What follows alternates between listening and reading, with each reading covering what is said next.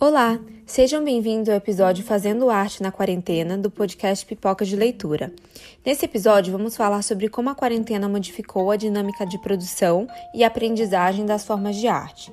Também mostraremos como profissionais da área se adaptaram a essa nova forma de ensinar. Olá, eu sou Ana Clara Tui, sou bacharel e licenciada em dança pela Unicamp, bailarina, acrobata, sapateadora uma artista desde sempre e tem uma escola de circo em Jundiaí que se chama Arte no Ar, já tenho há 15 anos. Que tipos de desafios e mudanças você precisou fazer durante a quarentena para que continuasse a sua atuação profissional? Nessa pandemia, precisei me adaptar e, e aceitar muitos desafios para poder continuar trabalhando, porque Originalmente, o nosso trabalho era inteiro presencial.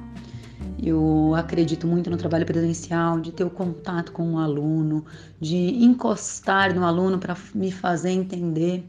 Não sei se vocês sabem, mas o tecido acrobático, aquele pano pendurado, que a gente faz acrobacias nele. Então tem uma série de, de protocolos de segurança que a gente usa para como conduzir o aluno, como fazer ele entender o movimento, onde eu seguro, onde eu faço a segurança para ele não escorregar.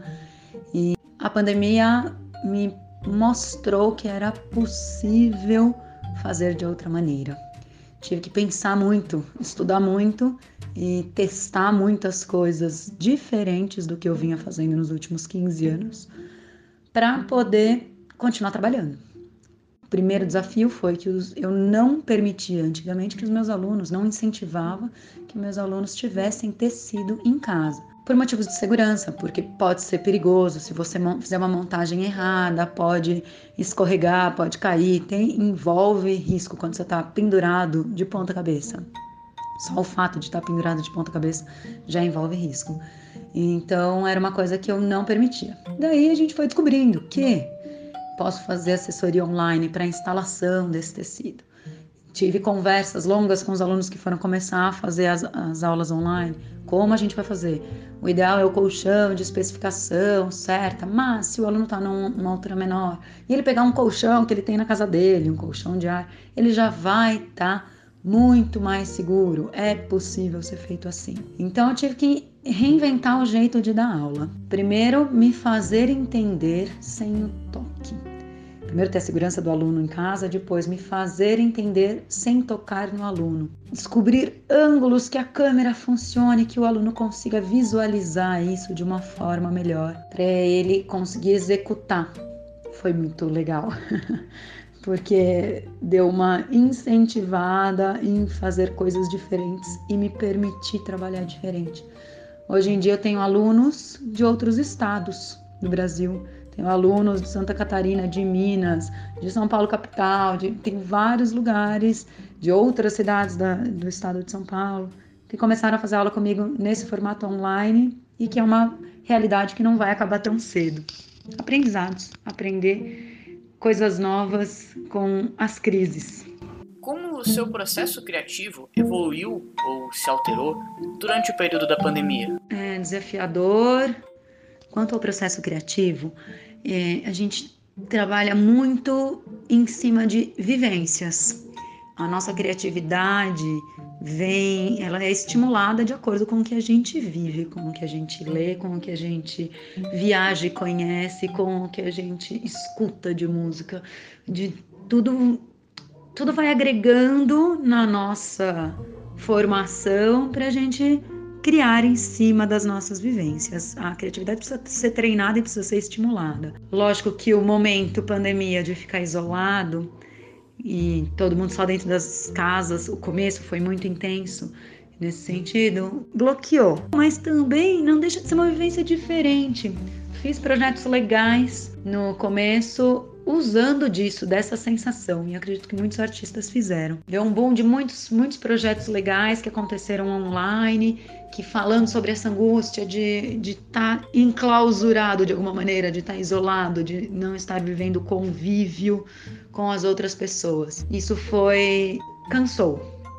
É, a gente não ter o estímulo externo cansa para a gente criar, produzir arte eu tô tendo a volta das atividades presenciais, pelo menos com os meus alunos, depois de um tempo que a gente ficou parado, voltou presencial, um tanto de aluno volta online. É mais difícil de criar, porque eu tinha muitos momentos por exemplo, de criação de sequências, de, de exploração, para a gente criar novos movimentos no tecido, que eu tenho que criar sempre quando eu vou fazer novas aulas. Teve um momento de voltar a treinar sozinha que foi produtivo.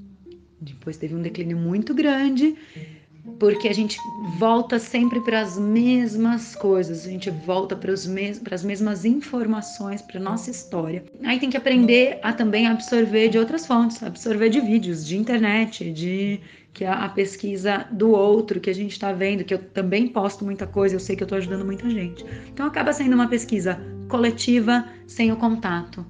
E existe, existe produção com outra qualidade, não maior ou melhor, é, melhor ou, ou pior, mas outra qualidade que vem, outra história que se constrói dentro do isolamento, dentro da pandemia. A partir da sua perspectiva, quais foram os pontos positivos e negativos da quarentena? Pontos positivos e negativos. Positivos, para mim, no meu histórico, me tirou da zona de conforto de dar as aulas só presenciais e naquele formato que eu sempre dei. Não que fosse ruim, de jeito nenhum, é muito bom, mas me ensinou a trabalhar de outro jeito também. Então eu me permiti ter contato com outras pessoas que eu não tinha, trabalhar com outras outra outra maneira de trabalhar. Então é um ponto positivo.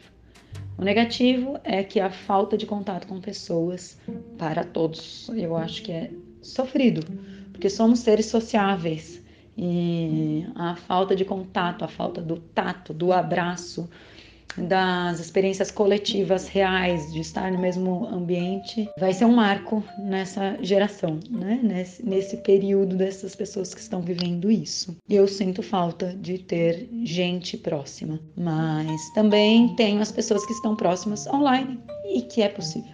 Vamos viver o que é possível agora, né?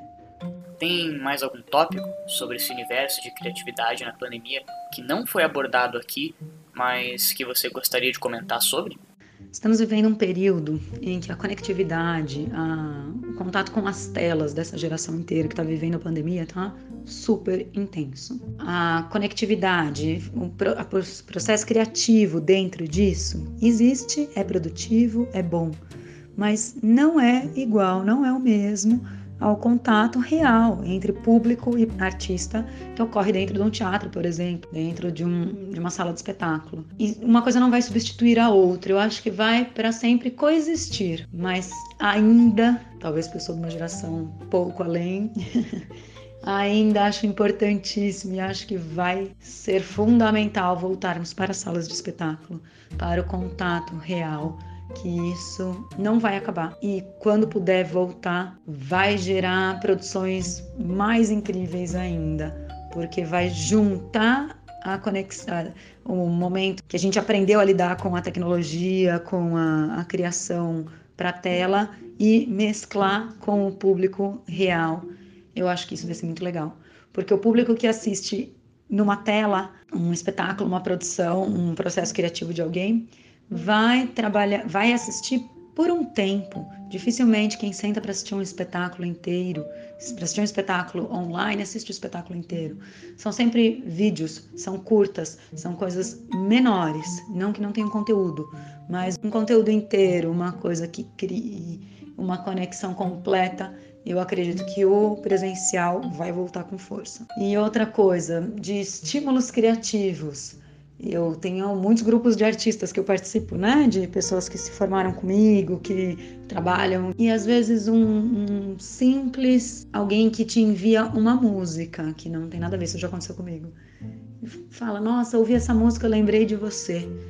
Te puxa tanta coisa para quem tem história junto que transforma num estímulo criativo e de montar outra outro espetáculo, outra cena, outro vídeo, outra interação criativa com o meu público.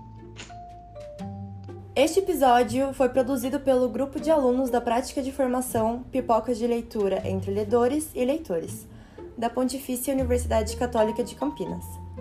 Pela orientação da professora Magali Arnaz, locução de Gabriel Fraxino e Isabela Andrade, entrevista de Julia Dil, edição de Giovana Matos, produção e organização de Hugo Teixeira, Ana Luísa de Lucena, Marina Saldanha, Mariana Silva e arte de Júlia Piacente.